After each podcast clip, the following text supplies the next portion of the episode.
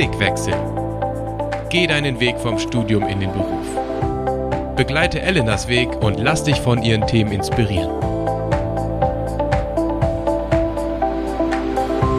Staffel 2, ihr Lieben. Blickwechsel ist zurück mit neuen Gästen, neuen Themen und neuen Rubriken. Eines hat sich natürlich nicht geändert. Es geht um den Berufseinstieg, um die Zeit zwischen dem Uni-Abschluss und dem ersten Job.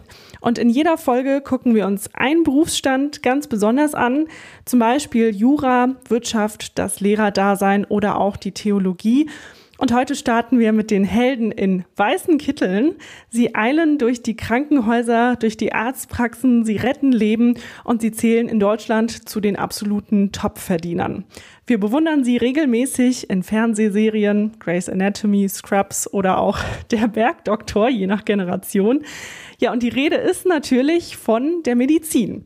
Übrigens eins der beliebtesten Studienfächer an den deutschen Unis. Über 100.000 Studierende der Allgemeinmedizin im Jahr schrecken nicht zurück vor krassem Leistungsdruck und harten Arbeitsbedingungen. Ja, und zwei, die diese Zunft vertreten, die sind mir gerade zugeschaltet. Eckhard Pieksa und Tamara Dietrich. Hallo an euch. Hallo. Hallo von mir auch. Ja, sehr schön, dass ihr da seid. Ich würde sagen, geballte Kompetenz, mit der wir in diese neue Staffel starten. Und was ich sehr spannend finde, ist, dass ihr zwei super unterschiedliche Biografien auch mitbringt. Eckart, du bist ja Kinderarzt in Bremen. Du hast lange als Oberarzt auch im Krankenhaus gearbeitet, bist jetzt seit vier Jahren in einer Gemeinschaftspraxis unterwegs und interessanterweise, die liegt auch in einem sozialen Brennpunkt. Und du bist jetzt 63, also hast schon einiges an Erfahrungen auf dem Buckel, kann man sagen.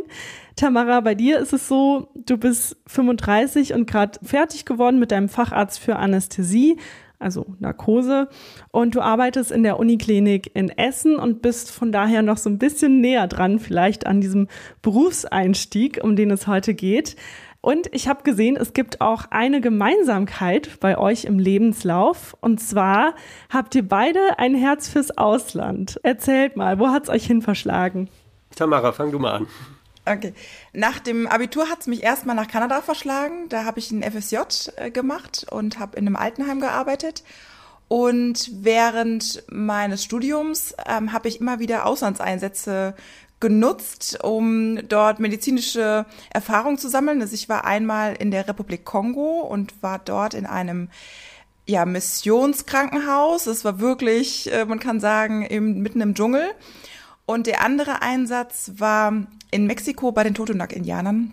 Genau, mit dem Karl-Heinz Schmalenbach, wo so eine hausärztliche Missionspraxis aufgebaut wurde. Und das waren beides sehr eindrückliche ja, Erfahrungen, medizinisch sowohl als auch was so den Aspekt der Mission betrifft. Voll spannend. Ja, und bei mir war es so, dass ich die Gelegenheit hatte, ein Jahr im, in England zu studieren aufgrund eines Stipendiums.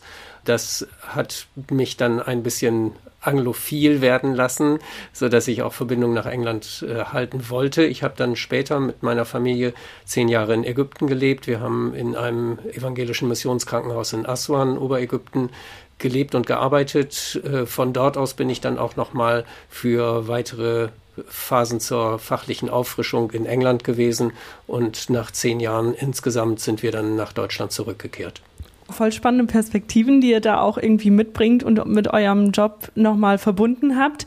Ähm, wir wollen euch jetzt noch ein bisschen besser kennenlernen und dafür haben wir eine neue Rubrik. Drei persönliche Fragen, drei Antworten und wir plaudern ein bisschen aus dem Nähkästchen. Aus dem Nähkästchen. So, ihr dürft jetzt beide antworten, ja? Die erste Frage ist: Arzt, Ärztin, Flop oder Traumjob? Traumjob. Traumjob. Warum? Traumjob, weil es eine super Kombination aus verschiedenen Aspekten ist. Ich arbeite ja in der Uniklinik und darf dort äh, so die Kombination an Wissenschaft, an Studentenunterricht und auch an ja, handwerklichen Tätigkeiten im Alltag verrichten. Und Eckhard, was reizt dich so an deinem Beruf? Mir geht es auch so, ich empfinde ihn als sehr vielseitig und abwechslungsreich. Ich kann fachlich Neues lernen, mich faszinieren Zusammenhänge immer wieder, wie der Körper funktioniert. Es ist zugleich Umgang mit Menschen. Für mich als Kinderarzt kommt dazu, die Begleitung von Entwicklung über die Jahre mitzuverfolgen. Und dadurch, dass man mit Menschen dann auch einen längeren Weg geht, kommen auch Lebensfragen zur Sprache. Also Frage nach Umgang mit Leid, Sinn des Lebens, Frage nach Gott. Und letzten Endes gehört mit dazu, dass man den Eindruck hat, man kann wenigstens bei manchen ein bisschen was bewirken. Also von daher die Kombination finde ich toll. Also ihr seid auf jeden Fall begeistert und Eckart auch immer noch begeistert. Das ist natürlich auch sehr schön. Dann würde mich interessieren, Frage 2, eine Anekdote aus eurem Berufsleben. In welches Fettnäpfchen seid ihr vielleicht schon mal getreten? Also eine Anekdote würde ich gerne äh, mit euch teilen. Und zwar arbeite ich auch leidenschaftlich als Notärztin, ähm, habe das auch relativ früh in meiner Berufslaufbahn schon begonnen, also schon nach zwei Jahren. Und habe da einige Geschichten, die man so gerne wieder erzählt. Äh, die eine war, ich würde es mal so beschreiben, ist es manchmal anders, als man denkt. Und zwar auf dem Melder stand HP Tür, das ist so eine Abkürzung, weil auf dem Melder ist immer nicht viel Platz zum Schreiben. Also eine hilflose Person hinter einer Tür. Das bedeutet oft, dass ja eine Person gestürzt ist oder vielleicht auch schon verstorben ist und dann wartet immer so einiges auf einen und dann fährt man schon mit so einem bisschen mulmigen Gefühl zur Einsatzstelle. Und dann vor Ort war es so, dass dann direkt schon die Feuerwehr, die Polizei und Rettungswagen und so da ist, weil man sich auf alles vorbereitet. Und die ähm, Kollegen der Feuerwehr sind dann über die Terrassentür in die Wohnung rein. Und da saß eine alte Dame im Sessel zusammengesackt, äh, der Fernseher auf volle Pulle laufend. Und man stürmt dann irgendwie so in diese Wohnung, in diese Situation rein. Und die Frau war einfach nur tief und fest vom Fernseher eingeschlafen und der Nachbar von gegenüber hatte gedacht, die wäre jetzt verstorben und hat dann lieber mal den Rettungsdienst informiert. Und als die Frau dann aufwachte, war sie wie sozusagen im ganz anderen Film und dachte so, wie kann das jetzt sein, dass irgendwie mein ganzes Zimmer voll Feuerwehr, Polizei, Notarzt steht. Und äh, ja, ich habe dann ganz kurz den Fernseher ausgemacht, weil der einfach äh, so laut war, dass man sonst, sich sonst nicht mit ihr unterhalten konnte. Hab mich kurz halt vorgestellt und gesagt, ist alles in Ordnung, schlafen Sie weiter, Fernseher wieder angemacht und wir sind gefahren, genau. Das ist irgendwie so eine Situation, wo ich so denke, ja, man hat oft was auch zum Schmunzeln während der Arbeit und es ist oft einfach sehr menschennah, wie man arbeiten darf. Das ist doch mal ein schöner Einsatz, ne? Keiner tot. Genau. ähm, Eckart, wie ist bei dir? Hast du auch schon mal irgendwas äh, Witziges erlebt? Erlebt man das öfters? Also ohne Humor kann man unseren Beruf auch gar nicht machen. Von daher, wir lachen unheimlich viel. Aber ein Fettnäpfchen, in das ich schon mal getreten bin und was ich jetzt versuche zu vermeiden. Es ist ja so, aufgrund immer späterer Familienplanung und äh, Patchwork-Familien mit Runde zwei und Runde drei weiß man manchmal nicht, wen man da vor sich hat. Und ich habe durchaus auch schon mal den Fehler begangen, bei einer älteren Person, die dann ein Kind begleitete, zu fragen, sind Sie die Oma oder sind Sie der Opa? Und es stellte sich dann heraus, nein, das waren die Eltern. Und inzwischen habe ich mir angewöhnt zu fragen, sind Sie die Mutter? Oder wenn mehrere Personen im Raum sind, zu fragen, wer ist die Mutter? Denn manchmal kann es sein, dass dann die Mutter tatsächlich Mitte 40 ist äh, und dann ist da ein Säugling und dann ist aber auch eine 18-Jährige und die sind alle aus einer Familie. Das ist besser, keine Empfindlichkeiten irgendwie zu berühren. Also man braucht auch ein bisschen Fingerspitzengefühl bei eurem Job. Vor allen Dingen ist aber ja der Job als Ärztin, Arzt bekannt dafür, dass ihr viel Stress habt, dass es eine hohe Arbeitsbelastung ist. Und das führt uns zu Frage drei: Was bringt euch am Ende des Tages so richtig runter? Was mich entspannen lässt, ist erstmal mein Arbeitsweg nach Hause. In der Regel fahre ich mit dem Fahrrad nach Hause. Und hier im Ruhrgebiet gibt es sehr viele alte Bahntrassen, die als Fahrradstraßen umgebaut wurden. Das heißt, ich fahre von der Uniklinik durch wunderschönen Wald nach Hause und das ist schon der erste Einstieg in den Feierabend, sage ich mal. Und dann zu Hause in Ruhe ankommen, was kochen, mit Freunden treffen. Das ist immer ein guter Ausklang.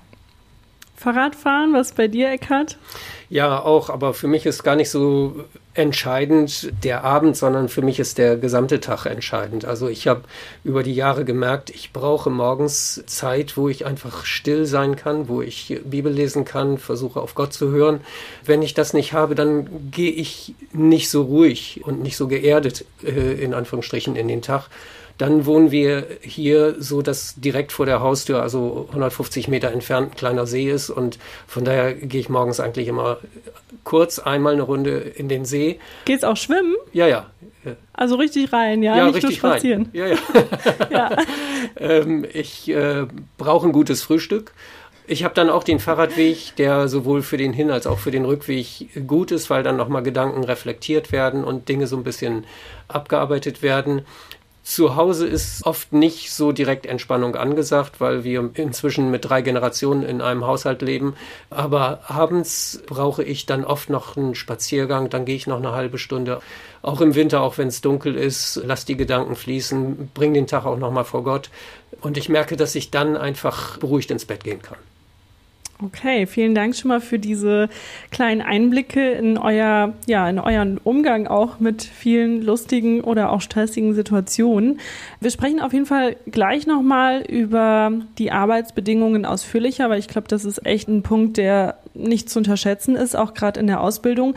Aber vor allen Dingen, wenn man über den Berufseinstieg redet, ist es ja gar nicht so einfach zu sagen, wann der ist. Es ist einfach ein wahnsinnslanger Weg, den man da gehen muss. Ne? Also erstmal braucht man ein mega gutes Abitur.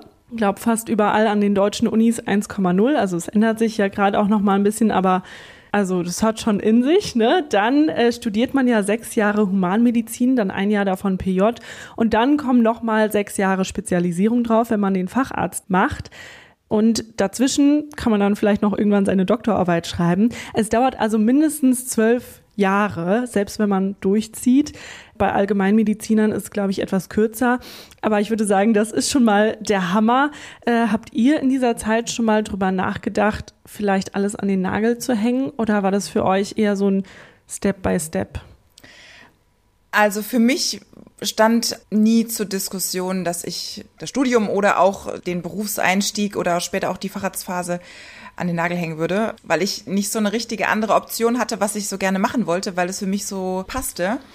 Ja, ich kenne schon die Versuchung auszuweichen. Für mich war bei der Frage nach Studienentscheidung es eine handfeste Alternative zu sagen, entweder Theologie oder Medizin. Ich habe dann mich für Medizin entschieden, weil es irgendwie gepasst hat und ich auch den Eindruck hatte, Gott hat mir da eine Tür geöffnet. Ich habe aber nach dem Physikum erstmal die Nase voll gehabt von Medizin und es gab dann interessante Optionen an der theologischen Fakultät und dann habe ich einfach zwei Semester da mit reingehört und Sachen mitgemacht, habe dann dann aber gemerkt, nee, eigentlich weichst du hier aus und musste dann nochmal so innerlich umschwenken und ab dann war es aber eigentlich klar, das ist mein Beruf, das ist der Werdegang, den ich einschlagen möchte. Und ich habe es nie bereut. Also vielleicht ab und zu ein bisschen Abwechslung tut gut, aber vor allen Dingen braucht man, glaube ich, eine Vision, wie ihr sie hattet. Wir gucken uns vielleicht mal einzelne Stationen dieses Werdegangs genauer an. Das PJ, also das praktische Jahr, das kommt ja kurz vor dem zweiten Examen. Könnt ihr euch da noch dran erinnern, wie das bei euch war und was vielleicht auch besonders herausfordernd für euch damals war? Also ich kann mich noch ziemlich gut erinnern. Es ist ja jetzt auch noch nicht ganz so lange her. Ich habe es als sehr bereichernd erlebt, weil ich in verschiedenen äh, Kliniken war. Ich habe den ersten Teil im Brüderkrankenhaus in Trier absolviert. Dort war ich in der inneren Medizin und bin dann für Anästhesie und die Chirurgie nach Koblenz, dort aber in zwei verschiedene Häuser. Und fand, dass man in kurzer Zeit unheimlich viel gesehen hat. Also im Studium musste man sich das alles irgendwie so vorstellen und hatte kleine Einblicke durch die Praktika in die verschiedenen Arbeitsbereiche, aber irgendwie war das noch sehr weit weg oder man hat ja diese Verantwortung noch überhaupt gar nicht so auf seinen Schultern gespürt. Und im PJ ist das dann doch, sag ich mal, so eine Zwischenstation gewesen zwischen Studium und dann Berufseinstieg. Und ähm, ja, dann war das auch so eine gesegnete Zeit. Ja, bei mir ist äh, das PJ auch eine sehr ja, lebendige Zeit gewesen. Ich habe da mit einem Kommilitonen zusammen gewohnt. Wir hatten in Marburg studiert, das PJ war dann in Kassel und wir hatten eine eigentlich sehr kreative, lebendige, interessante PJ Arbeitsgruppe, so ein, ein halbes Dutzend Leute. Und es war einfach schön, da in den Alltag einzusteigen. Ich meine, natürlich kam es auch immer darauf an, mit wem hatte man gerade zu tun, von den Chef- oder Oberärzten. Da gab es schon auch die üblichen Niggeligkeiten und Machtstrukturen, die man da zu spüren bekommen hat.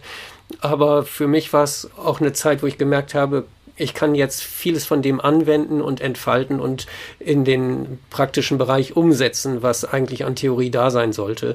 Und es war eine schöne Zeit der Entwicklung. Das ist vielleicht auch nochmal eine spannende Frage. Was würdet ihr sagen, wie viel Prozent von dem, was ihr im Studium gelernt habt, braucht ihr heute in der Praxis?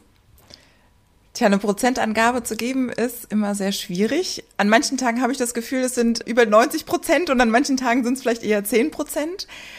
Was ich immer wieder erlebe, insbesondere jetzt auf Intensivstationen, teils auch im Notarztdienst, dass man an Krankheitsbilder kommt, wo man im Studium gedacht hat, das werde ich niemals sehen oder ich werde niemals damit irgendeine Berührung haben. Und dann hat man in der hintersten Ecke seiner Erinnerung dann doch noch eine Idee dazu und ist so dankbar, dass man äh, doch sich äh, zu der Zeit im Studium ein klein wenig damit beschäftigt hat. Also das ist äh, immer wieder sehr spannend gewesen und äh, ich habe das auch manchmal erlebt, wenn ich dann so an die Facharztzeit, äh, diese Ausbildungszeit noch zurückdenke, wenn ich manchmal abends was gelesen habe, am nächsten Tag konnte ich es direkt gebrauchen. Also das waren manchmal sehr spannende Phasen. Okay, also doch sehr äh, hilfreich sozusagen. Eckert, bei dir liegt das Studium schon ein bisschen weiter zurück, aber trotzdem eine gute Grundlage. Ich würde das vergleichen mit äh, Sprachgefühl und Grammatik. Du brauchst im Alltag nicht zu wissen, was ist ein Plusquamperfekt, aber du hast es dadurch, dass du es im Unterricht mal gehabt hast und dass du es im Alltag erworben hast, hast du ein Sprachgefühl erworben. Von daher viele Sachen, die wir im Studium haben lernen müssen, haben wir damals nicht verstanden, warum, haben uns manchmal genervt, haben wir sicher auch vieles vergessen aber ich glaube, das Grundgerüst ist da, so wie ein Sprachgefühl da ist. Ich meine, das ist ja auch gut. Ne? Ich meine, das wäre ja auch schlimm, wenn äh, nach dem Studium alles weg wäre und man würde sagen, es hat nicht so viel gebracht. Ich glaube, bei mir ist das ein bisschen anders, aber man fängt ja auch mit dem Studium dann schon wirklich an, sich auf die medizinische Laufbahn sozusagen vorzubereiten. Und das ist, glaube ich, auch viel mit der Praxis verknüpft. Wenn ihr nochmal mit eurem Ich aus der Vergangenheit sprechen könntet in der Zeit des PJs, was würdet ihr dem vielleicht mitgeben? Welche Learnings? Dass ich natürlich nicht alles richtig gemacht habe, das ist klar. Aber es springt mich jetzt nichts an, wo ich sagen würde, das und das äh, wäre entscheidend anders besser gewesen. Also ich würde die Frage jetzt ein bisschen anders beantworten. Ich habe das als sehr hilfreich auch für später erlebt, dass ich in sehr vielen Abteilungen war, also insbesondere in Trier gab es in der Inneren ganz viele Unterabteilungen und ich habe versucht, möglichst in jede kleine Abteilung reinzurutschen, auch wenn es nur für zwei Wochen war und habe dort aber einfach ganz viele Aspekte miterleben dürfen. Andere hatten mir immer wieder empfohlen, bleib doch äh, ein, zwei Monate auf einer Station, dann lernst du die Stationsarbeit von A bis Z das hatte ich aber den Eindruck, dass das für mich nicht so wichtig war, weil ich mir gedacht habe, Stationsarbeit werde ich später noch genug lernen. Aber diese Facette an verschiedenen Arbeitsbereichen, die habe ich später nicht mehr. Und das wollte ich auf jeden Fall mitnehmen und das muss ich sagen, war, denke ich, eine gute Entscheidung. Nach der Approbation ähm, geht's ja dann so richtig ans Eingemachte, wenn es in die Assistenzarztzeit geht. Da muss man ja relativ schnell relativ viel Verantwortung übernehmen. Zum Teil geht es da schon direkt um Leben und Tod. Man muss Entscheidungen treffen in der Klinik. Ähm, wie war das für euch mit dieser Verantwortung umzugehen? Am Anfang war es natürlich ein ganz neues Umdenken, weil man nicht mehr alle Verantwortung so auf den Arzt neben sich schieben konnte, sondern äh, musste das selber für sich in die richtige Spur kriegen. Ich hatte das am Anfang so, dass ich die ersten Narkosen natürlich nicht alleine machen musste, sondern die Begleitung von erfahrenen anderen Assistenzärzten oder auch Fachärzten hatte. Aber schon nach ein paar Wochen stand ich dann ganz allein im Saal und musste die ersten Narkosen führen. Und äh, dann ist der erste Blutdruck ein bisschen entglitten. Dann geht einem schon mal ganz schön ähm, der Blutdruck selber in die Höhe oder nach unten. Genau, das war schon äh, ne, sicherlich eine große Herausforderung, aber man wächst rein und gerade am Anfang darf man eine unheimlich steile Lernkurve erleben und sehr, sehr viel Erfahrung sammeln und äh, gewinnt dann nach und nach ähm, an Sicherheit kann es mir gerade richtig bildlich vorstellen, Tamara. ja, ähm, bei dir ist ja schon länger so, Eckart, dass du viel Verantwortung trägst. Du merkst es wahrscheinlich gar nicht mehr, oder? Also denkst du noch viel darüber nach, sozusagen, was jetzt deine Entscheidungen bedeuten für die Menschen, oder bist du da schon so in der Routine drin? Das Schlimmste, was einem passieren kann, ist, dass man in der Routine das Nachdenken verlässt. Dann, wenn du von der Routine lebst, machst du Fehler. Und ich habe meine Approbation 1985 äh, bekommen. Das war zu einer Zeit, wo wir uns gefreut haben, wenn wir einen Ausbildungsplatz dann als Assistenzärzte bekommen konnten, weil damals die Ärzteschwemme über uns heran äh. Die Arbeitsbedingungen waren damals völlig andere als heute. Wir hatten keine strukturierte Einführung, so wie das heute in den Kliniken normalerweise der Fall ist. Ich war in einem kleinen Krankenhaus in der inneren Medizin.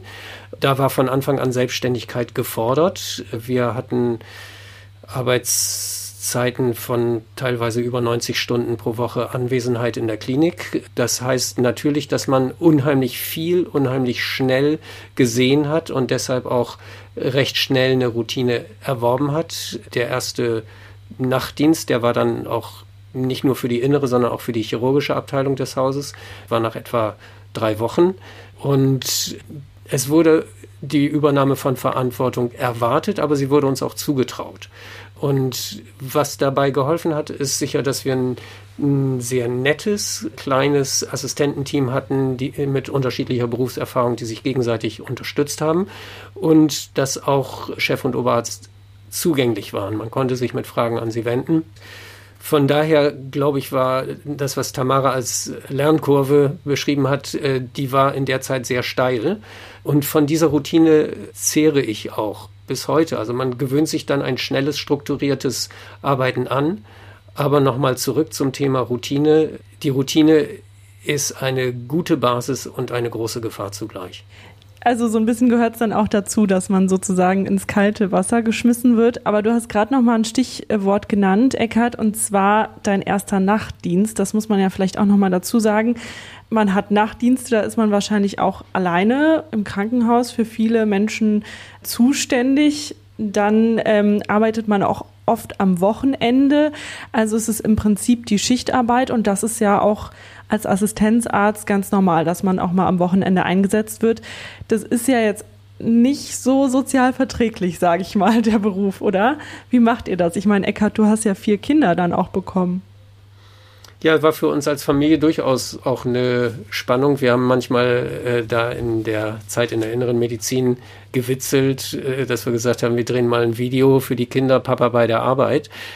Letzten Endes muss man sagen, das ist die bittere Kehrseite, dass die Ehefrau und die Kinder in der Zeit viel selbst schultern mussten. Wir haben zwar versucht, das so zu machen, wenn ich zu Hause war, dass ich dann meine Frau entlastet habe, dass ich auch Bewusstsein mit den Kindern genommen habe, aber im Rückblick wird man sagen, für die fachliche Grundlegung waren die Arbeitsbedingungen damals sicher hilfreich. Für das gesamte Familien- und Sozialleben äh, waren sie sicher an vielen Stellen schädlich. Sag mal eine Zahl, wie viel Stunden pro Woche muss man sich da vorstellen? ja, wie gesagt, so in den ersten zwei Jahren war ich durchaus auch mal über 90 Stunden pro Woche in der Klinik. Und später in der Oberarztzeit, also der Regelfall waren mindestens 50, eher 60 Stunden die Woche, die man eben in der Klinik war. Das gehörte dazu, in Anführungsstrichen. Tamara, hast du da auch schon mal gemerkt, dass, sage ich mal, dieser Workload da auch so ein bisschen aus dem Ruder gerät? Also, dass man vielleicht auch mehr Zeit auf der Arbeit verbringt, als man eigentlich will? Hm. Es gibt sicherlich so Phasen, wo ich das schon gedacht habe. Bei mir ist es vielleicht so ein ganz klein bisschen unterschiedlich, jetzt noch zu Eckarts Erfahrungen, so für den Beginn, weil es diese langen Dienste bei uns jetzt an der Klinik nicht mehr gibt, außer im Notarztdienst. Also wir haben maximal so 17 Stunden Dienste. Das ist auch schon lang. Das ist auch schon lang, das stimmt. Aber wir starten nachmittags in den Dienst unter der Woche und ähm, dürfen dann morgens früh direkt nach Hause gehen. Und früher waren das ja 24-Stunden-Dienste oder vielleicht auch sogar noch länger, die es heute halt so nicht mehr gibt. Da ist schon sehr viel passiert, äh, wofür wir unseren Vorgängern danken dürfen. Und für unsere aktuelle Situation ist es so, dass wir nur an zwei Wochenenden im Monat arbeiten dürfen. Ist natürlich auch schon eine ganze Menge, aber es gab ja früher auch mal Zeiten, wo man irgendwie drei oder manchmal vielleicht auch vier Wochenenden gearbeitet hat. Das ist heutzutage nicht mehr so. Wo ich das manchmal erlebe, wo dann doch mehr Zeit auf der Arbeit gefühlt als zu Hause ist, wenn ich auf intensiv im Schichtdienst arbeite. Das liegt aber an unserem speziellen Schichtmodell. Wir haben sieben Tage am Stück Frühdienst und haben aber dann auch äh, drei Tage komplett frei, zum Beispiel danach. Aber das sind dann halt zehn, dreiviertel Stunden Dienste pro Tag. Und wenn man das ja sieben Tage hintereinander macht, hat man dann auch schon seine 70 Stunden. Aber wir haben dann Ausgleichstage.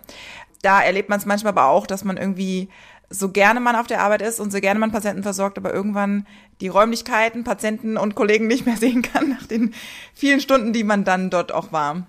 Und auf Intensivstationen kannst du dann auch einfach sagen, von jetzt auf gleich, ciao, ich bin jetzt raus oder wie ist das?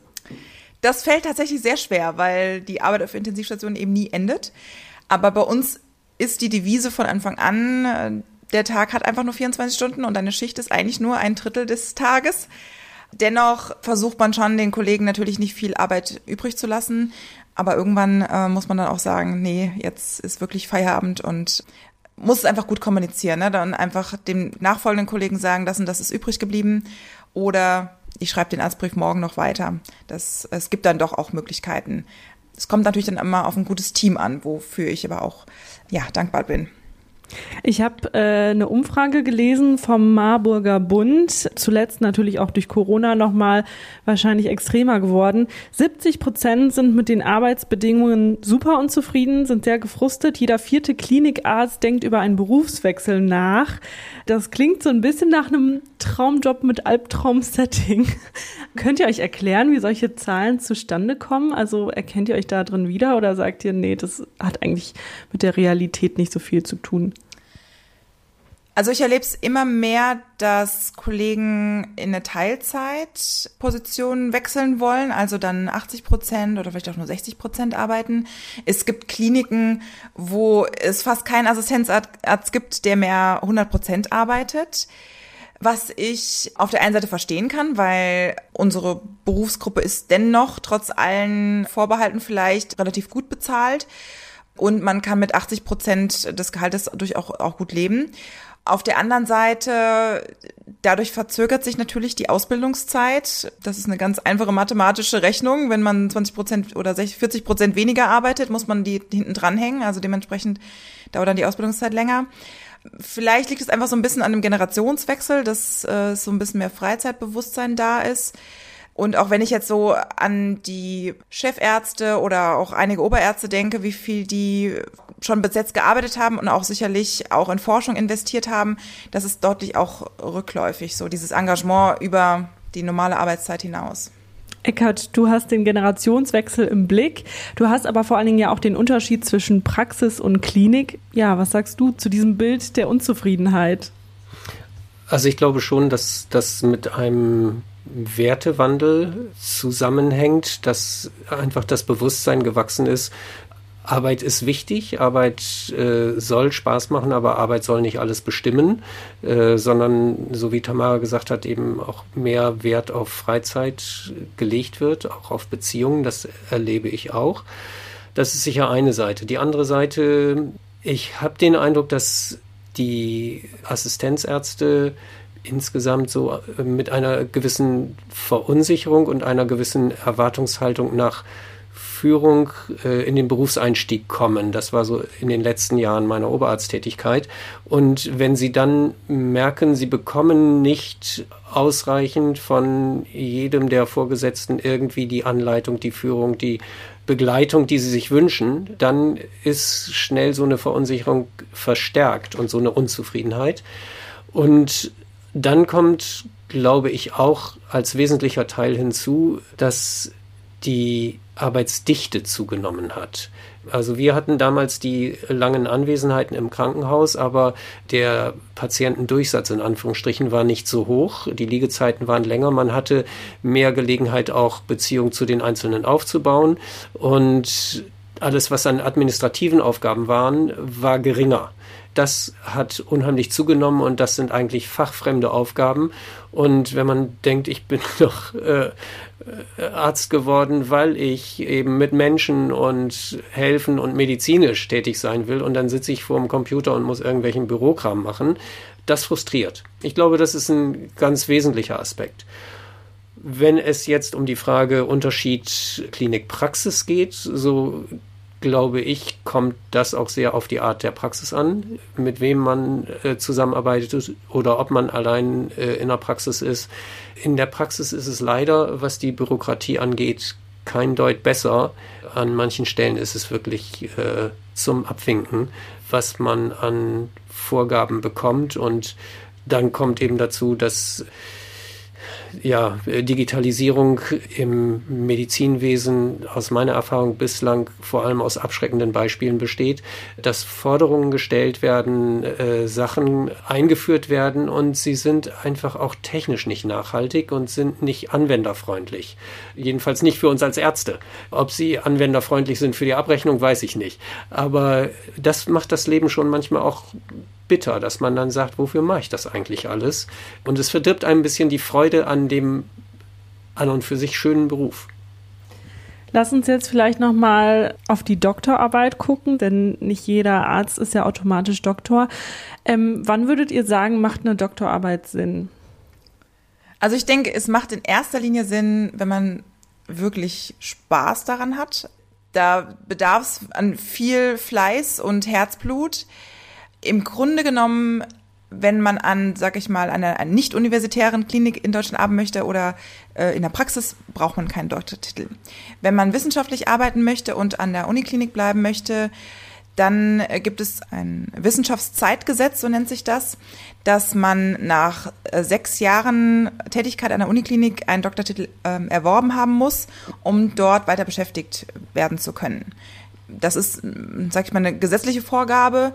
Es gibt da auch einige Hintertürchen, die dann die Chefs äh, ziehen können durch außerordentliches Engagement, was man äh, für die Klinik alles so äh, zu leisten hatte die letzten Jahre. Genau, aber im Grunde genommen würde ich das so beschreiben.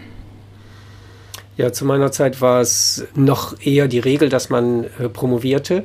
Für mich war es so, dass ich ja dieses Auslandsjahr in England hatte und das lag in meinem fünften Studienjahr, so dass ich dann den Beginn des PJ noch um ein halbes Jahr nach hinten verschoben habe und dann vor der Frage stand, will ich eigentlich noch eine Doktorarbeit anfangen, ja oder nein, weil viele von den Kommilitonen das schon während des Studiums bis zu dem Zeitpunkt weitgehend am Laufen und zum Teil die Versuchsreihen fertig hatten. Ich habe dann mich auf die Suche gemacht und ich habe gesagt, mich interessiert entweder die Pädiatrie oder die medizinische Ethik. Äh, und wenn ich in einem von beiden was Interessantes finde, dann lege ich noch los und ansonsten lasse ich es sein. Und äh, dann gab es in der Pädiatrie äh, die Möglichkeit, eine Doktorarbeit mit der Auswertung von 2500 Krankenakten zu machen, habe ich gesagt, nee, das ist es nicht.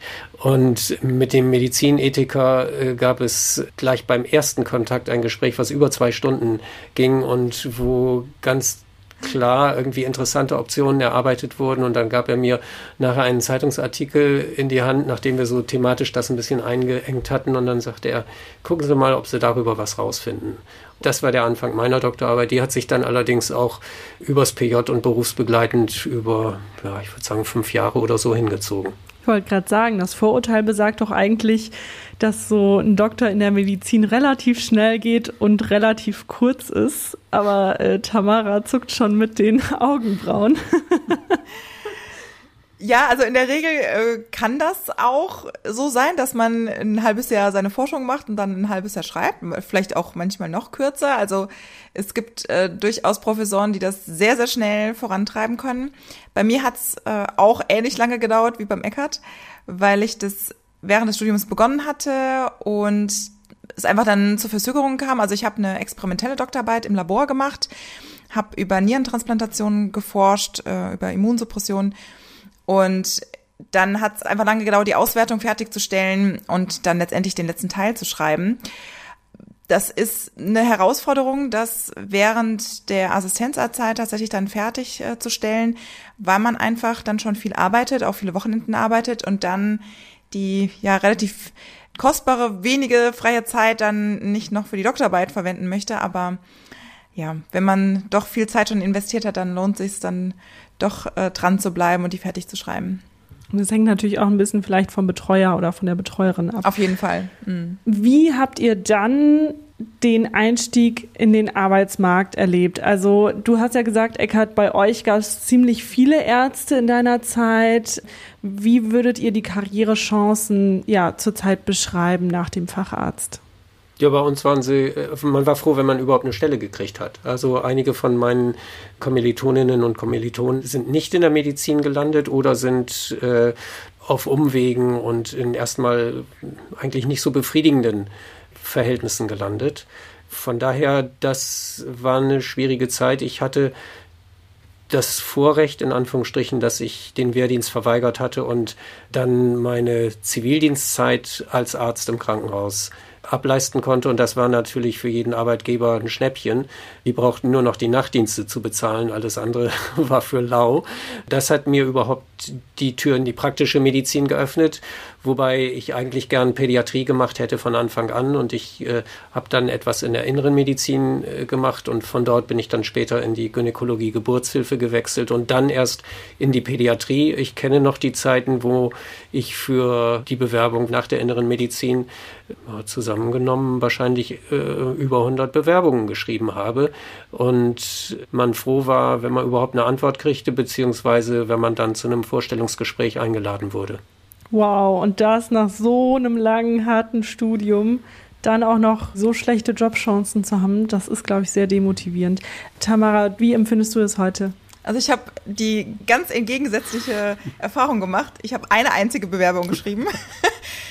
bin zwei Wochen später zum Vorstellungsgespräch geladen worden und bin direkt eingestellt worden. Also das war ein ganz anderer Weg. Also wir haben heute eher die Qual der Wahl.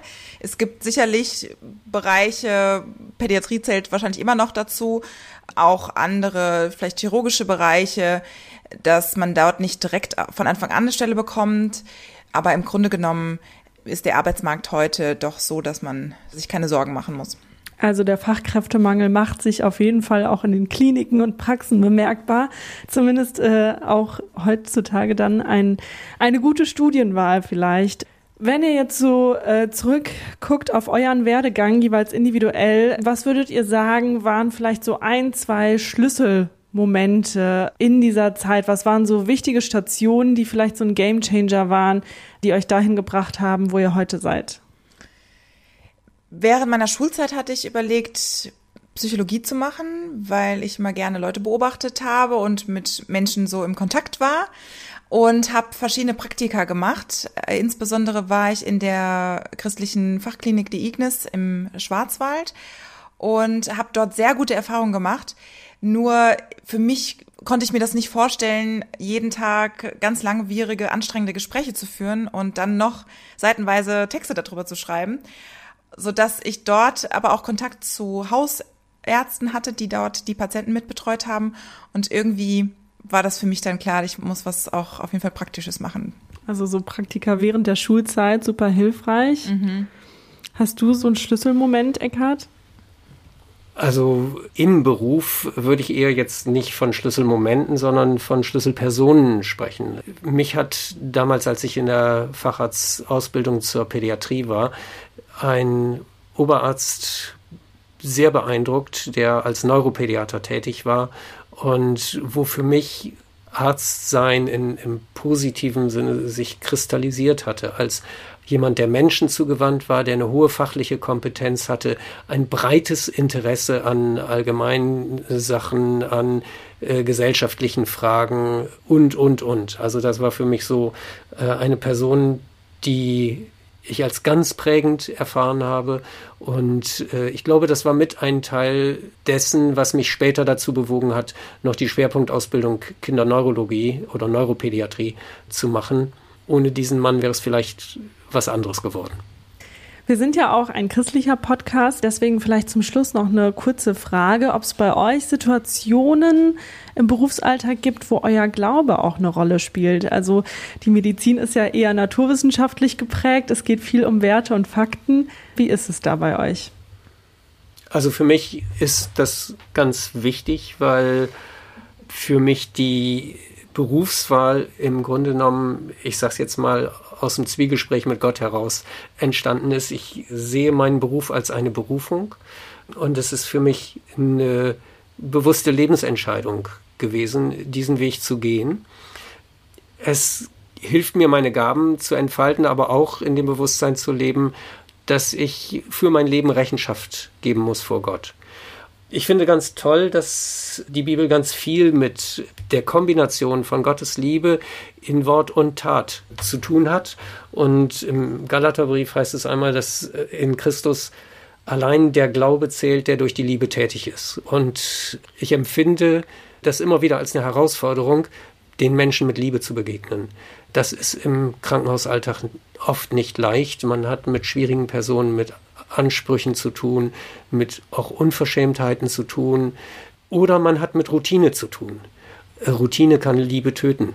Deshalb empfinde ich es für mich immer wieder neu als eine Aufgabe, aber auch als eine Chance zu sagen, ich möchte diesem Menschen jetzt in Liebe begegnen, ich möchte ihn sehen als jemanden, der von Gott geliebt ist und ihm das auch vermitteln in der Art und Weise, wie ich ihm begegne.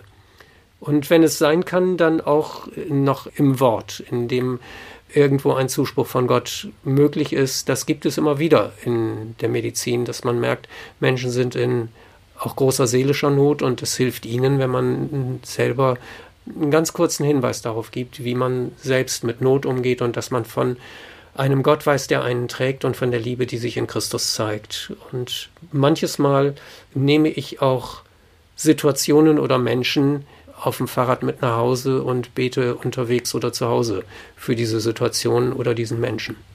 Hast du noch ein Beispiel aus dem Berufsalltag, Tamara? Ja, ich erlebe das als eine große Stütze, mein Glauben, während meines Alltags. Einmal insbesondere, weil man in sehr komplexen, auch schwierigen Situationen, auch zwischenmenschlich schwierigen Situationen ist. Ja, manchmal ist es belastender, die Konflikte zwischen dem Personal als der Patient an sich. Ich habe das immer wieder erlebt, wenn ich dann die Kollegen so im Geiste sozusagen gesegnet habe, dann ist so eine riesen Last von mir abgefallen. Das habe ich einmal als große Stütze erlebt.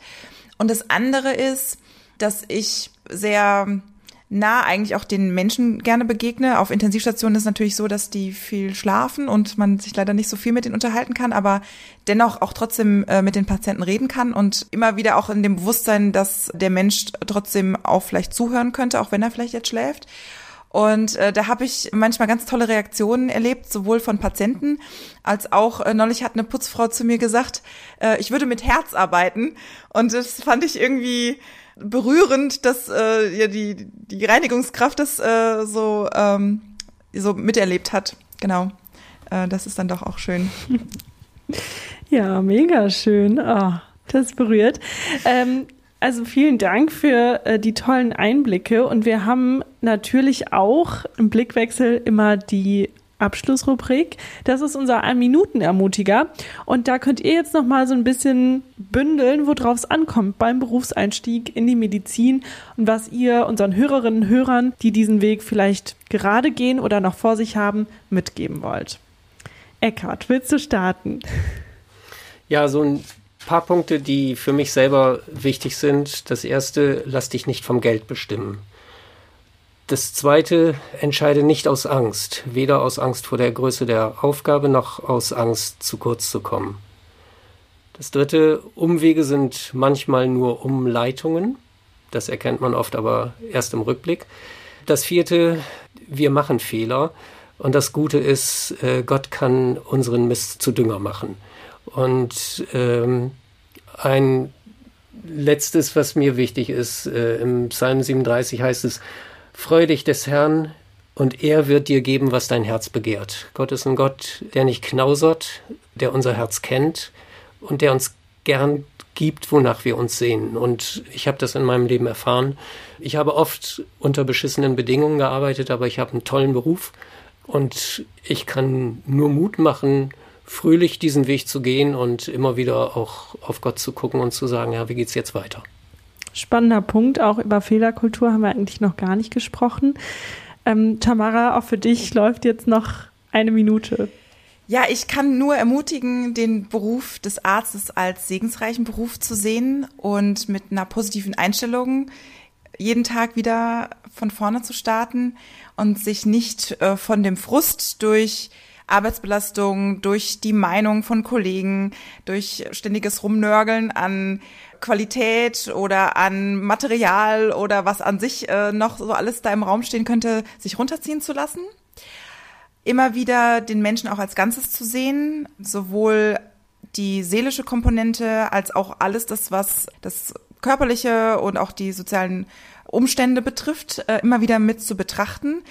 Und ähm, für das BJ äh, wünsche ich euch, dass ihr euch vieles anschaut, breit interessiert seid und ähm, ja, die, eine oder andere Blutabnahme mal macht, aber auch ähm, sagt, ihr seid ein, ein Teil des Teams und wollt als Team gesehen werden und euch da wertgeschätzt fühlen lasst, indem ihr euch nicht nur für die kleinen Arbeiten abstellen lasst.